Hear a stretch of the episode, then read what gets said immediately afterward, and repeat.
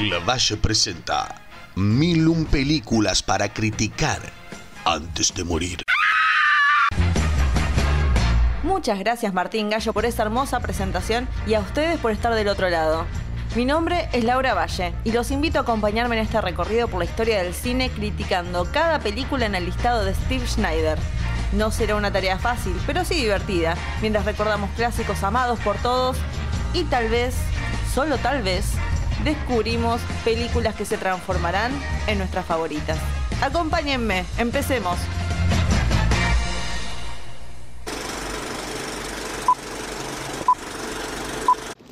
Vi bliver altså 12 i stedet for 11 til middagen. Generalen kommer lige fra det svenske hof. Han har boet i Paris i sin ungdom. Un général Wer kunne holy, mademoiselle.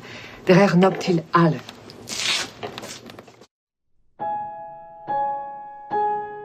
Película que veremos hoy tiene un 97% en Rotten Tomatoes, con un crítico diciendo, esto no apunta a nada más alto que una obra de teatro o una película de Merchant and Ivory.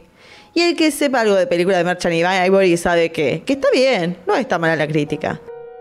Dos hermanas en un pequeño pueblo religioso reciben a una mujer buscando refugio que las ayudará en los quehaceres, así como también dará una mano en la cocina. Cuando dicha mujer gana la lotería, decide hacer un festín en forma de agradecimiento a ellas. Obviamente estoy hablando del Festín de Babette del año 1987, dirigida por Gabriel Arel, con guion de él basado en la novela de Karen Blixen, con las actuaciones de Stefan Adran, Odile Keher, Brigitte Federspiel y Charles Kuhl, que oh, yo no lo sabía, eh, es pura casualidad mística, es un actor que también está en Fanny y Alexander, así que eh, unión cósmica maravillosa. Ya podemos decir que es una tradición que en vísperas del Año Nuevo el episodio de esta época es más sobre fiestas en general que celebraciones de fin de año. Y cuando encontré este título supe que este era el clásico perfecto para el día de hoy. Y yo quiero decir, creo que esta era temporada. Puse un montón de clásicos del año 1987. Prometo que no voy a tocar más ese año por ahora. Es el año que yo nací. Sepan entender que, parece que tengo atracción hasta el año. La película no empieza con el festín en sí, sino con el relato de dos hermanas, Filipe y Martín, mujeres que están grandes en el presente de la película, pero que en su pasado eran dos mujeres muy bellas, hijas del pastor de, este pequeño pueblo, que no se interesan en hacer sociales, sino en ir a la iglesia y cumplir con sus deberes religiosos, de alimentar a ciertas personas del pueblo y demás actos de, bondad pura. Nuestra narradora, que hay una narradora que es como objetiva, no es ninguno de los personajes, pronto nos cuenta y vemos en dos eventos en la vida de ambas donde se cruzan con hombres que pasan por ahí. El primero es el general Lawrence, un borrachín jugador que es llevado al pueblo para acomodárselo un poco y se enamora de Martín, pero al tener mucha respuesta de ella y al sentirse también relevante en el pueblo, como que su nivel de general no importa, él se va con la idea de convertirse el hombre que él desea ser, un hombre importante. Y al poco tiempo, un cantante de ópera, Aquil Papín, se obsesiona con la voz de Filipa y le, le pide al pastor darle clases de canto con la idea de, bueno, todo por Dios, mentira. Como que está obsesionado con su voz, que también puede decirse que es una medio historia de amor, porque se interesa por ella, pero cuando parece que se, se, está surgiendo un cierto deseo o amor, así como también lo más importante, la idea de una carrera exitosa para ella, Filipa pide cortar con todas las clases. Le dice al padre, no quiero hacer más las clases. Es este mismo cantante sufrido que en cuanto le dicen que no, no quiere más las clases, se va, pero años después manda a su amiga, una conocida, Babette, con estas hermanas que siguen solas cumpliendo el trabajo de su padre. Ella está, Babette, desesperada por ayuda, escapando de la guerra franco-prusiana. Miren cómo se de historia. Pero poco sabemos de ella, excepto que ayuda mucho a estas hermanas y lo hace por 14 años. La vemos empezando, que le explican qué cosas hacer y enseguida la narradora nos dice, pasaron 14 años. Babette está igual. No sé qué tratamiento de belleza hace, pero está divina. El único contacto que tiene Babette con Francia es el que siempre está comprando un billete de lotería. Eso es lo único que tiene de contacto con su país original. Y además la vemos que se lleva muy bien con la gente del pueblo, que que, regatea por cosas, todos la quieren a fin de cuentas. Pero bueno, cuando termina, finalmente le llega esta noticia que ganó la lotería. Y ahí las hermanas se preocupan porque se imaginan que bueno, que la van a perder, porque eran 10 mil francos y parece que era mucha plata. Pero al poco tiempo les dice, yo quiero hacer eh, un festín, una típica, no dice festín, dice una típica cena francesa para mostrar eh, en el, bueno, porque se va a estar haciendo el festejo del nacimiento del pastor, que bueno, ya está bien muerto, pero las hermanas quieren como honrarlo, entonces ella dice, quiero hacer la comida para ese día y quiero que sea una típica cena francesa, a lo cual las hermanas acceden, obviamente, como diciendo, bueno, este es un regalo y después se nos va. Pero todos empiezan a entrar un poco en pánico cuando empiezan a llegar los animales. Babette una parte dice, me voy, a, me voy a tomar vacaciones y después vuelvo. Y cuando vuelve, viene con animales. De repente hay una tortuga en la cocina que saben que la van a matar. Se empiezan a preocupar todos con la idea de qué nos está haciendo Babette, qué es lo que va a pasar en esta cena.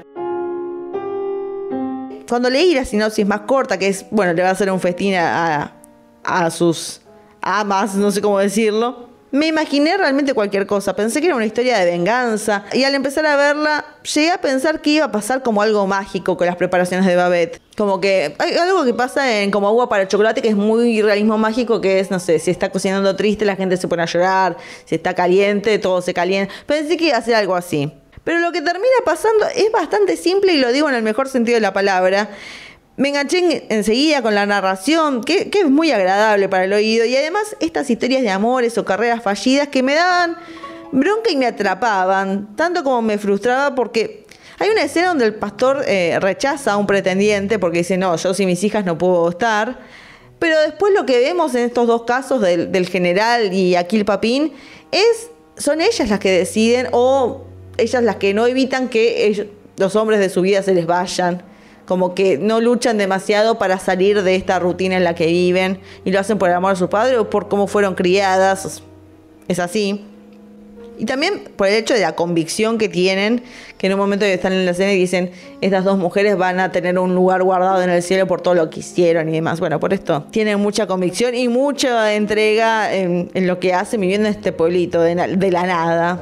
Ahora, hay muchas películas sobre la cocina y el arte de cocinar. Algunas son más enfocadas en mostrar diferentes platos de forma apetitosa. Y aunque hay ciertos momentos en este clásico donde eso pasa, creo que el festín se enfoca más en el trabajo y la dedicación que es cocinarlos. Voy a decir la verdad, no se me hace muy apetitoso ver una tortuga viva que después se va a comer, o sea, ver una sopa de una tortuga, no me que digo, wow, qué gana de comerme la sopa de tortuga, no. Pero con cada plato que se entrega se ve cómo se disfruta, mientras vemos cómo Babette va de olla en olla explicando cómo debe ser entregada cada comida de forma meticulosa, así como también afecta a los comensales, que venían odiándose con los hombres. Imaginen un pueblo chiquito donde todos se conocen durante muchos años se están tirando mierda los unos a los otros prácticamente y empiezan a comer y como cómo los cambia, cómo crea esta unidad entre ellos. Y que encima es gracioso porque todos empiezan comiendo la, comida de forma dudosa, porque al haber comido durante, lo mismo durante años, no están acostumbrados a otra cosa y piensan que es una rareza o piensan que, bueno, está bien, no saben bien. Por un momento están tomando una champaña que es un lujo y dicen, ah, debe ser gaseosa. Y por más generoso que es lo que realiza la cocinera Babette, también es un acto de expresión su comida.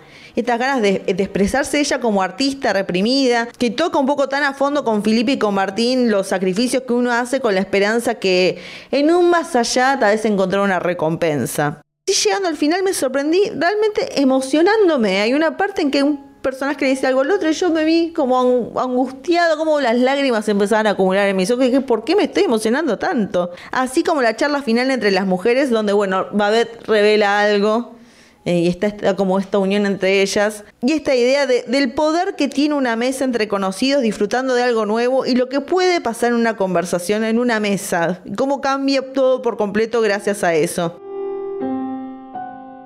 No sé si la, pondría en mi lista, pero a medida que pasa el tiempo y sigo, sigo pensando en la película, así que no estoy tan convencida.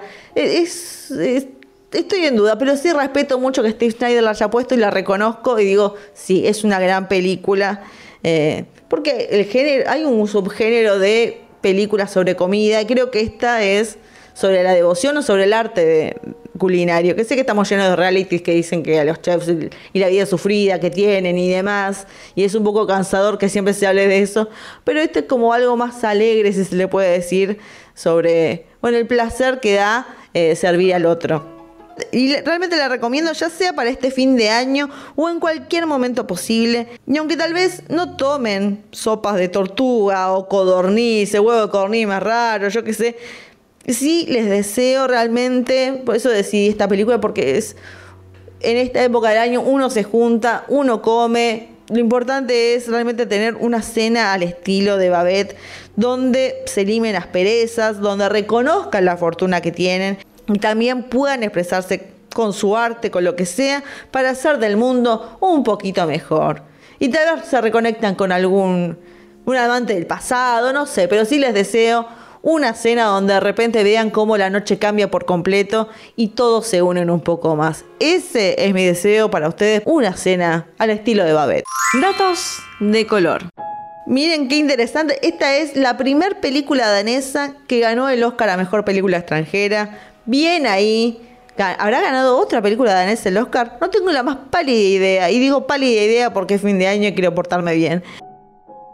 Una amiga de la casa, Catherine Deneuve, le habían ofrecido un papel y lo tuvo que rechazar porque ella ya se sentía cohibida de que el, público la criticaba por tomar papeles que tal vez no eran sofisticados. Es que es muy difícil ver a una mujer tan elegante, eh, no sé, haciéndose la pobre. Pero bueno, puede pasar, obviamente. Y quédense tranquilos que Catherine Deneuve va a aparecer dentro de muy poco de vuelta en el podcast. Ya es una figurita favorita de la casa también hablando un poco de esto de, la entrega, de esta idea de, bueno, me sacrifico, sacrifico parte de mi vida personal eh, para hacer el bien con la idea de que, bueno, en el futuro, en, el más allá, en las puertas del cielo, seré bendecida y todas estas cosas, con las que uno tal vez no está tan de acuerdo por, por los pensamientos y demás, o las creencias, pero decir, bueno, que eh, qué admirable. Y bueno, todas estas cosas religiosas, lo cual explica por qué está, hay un listado que es del Vaticano de las 45 películas que consideran las mejores según ellos. Obviamente está en ese listado y también puedo decir que es una de las favoritas del Papa. Así que, bien, no sé, es un dato de color. Películas para recomendar. Bueno, y si estamos hablando de películas sobre comida y el placer de cocinar y demás, yo solamente podía pensar en Chef del año 2014 de John Favreau, protagonizada por él mismo, con John Leguizamo y Sofía Vergara. Una película también muy esperanzadora, muy simpática. Si quieren pasar el fin de año con una sonrisa, pueden hacer un combo ahí maravilloso. Y después, por favor, coman porque esta película en sí particularmente va a darles mucha hambre. Coman, vean la película con la panza llena, se los recomiendo. Y como un extra, porque es más fuerte que yo, si algo que estaba pensando constantemente en la película era cómo esta idea de pueblo tan chico, esto me, me supera en la costa, pero no son muchos, se conocen entre todos durante tantos años, no hay mucho para hacer, como que me agarra un poco de exasperación. También me hizo acordar de la película Los Espíritus de la Isla del año 2022 de Marty McDowell con Colin Farrell y Brendan Gleeson. Es una muy buena película, no tiene nada que ver con esta, pero la verdad que en el fondo tienen algo que ver y por eso la estoy recomendando como un extra. La voy a poder usar a futuro, quiero decir eso nada más. Y así hemos terminado con la película número 246 del listado. Nos hemos ido por una comilona. Quiero dejar en claro igual, hay ciertas comidas que no me parecen buenas, pero hay una parte donde está preparando un postre Babette que es divino. Eh, y sé que había lugares que ofrecían esto, el menú de Babette para comer en los restaurantes. Yo lo probaría, me intriga, me intriga un poco, pero bueno, festejen como festejen. Les quiero desear, la verdad, un muy feliz año a todos ustedes. Les agradezco por otro año más acompañándome. Espero que me acompañen en el que viene. Eh, sepa que estoy grabando esto en noviembre y ya me estoy, ya estoy preparando el saludo de fin de año. Vean el compromiso que tengo. Gracias por seguirme. Les deseo realmente lo mejor. Sigamos juntos en este viaje maravilloso de clásicos. Y vayan a ver el, festín de Babette. Yo lo recomiendo. Una película que no esperaba que me iba a gustar y me encantó. Es más, la vi dos veces. Una que la vi para ver por el podcast y otra que la vi mientras estaba escribiendo mi crítica y la dejé y me volví a emocionar. Así que algo tiene, tiene como una magia. Y vuelvan pronto después de festejar el fin de año, después que con toda la resaca y demás, porque en el 2024 seguimos viendo clásicos y solamente nos quedan, ¿saben cuántas? 755 películas para ver y criticar. Así que nos veremos el año que viene y será hasta la próxima película.